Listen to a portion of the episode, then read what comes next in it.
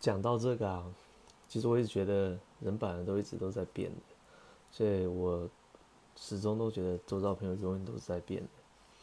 那有一些东西不变的，就是就是不管说态度啊、价值观，可能有些改变，可能一二十年后，那有些朋友他还是会，就是情谊可能还是不会变的。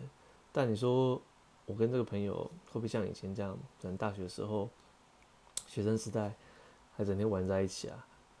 嗯，那可能就不会了。对，也就是工作之后再出来，像我现在工作完了再回来念书，所以我觉得，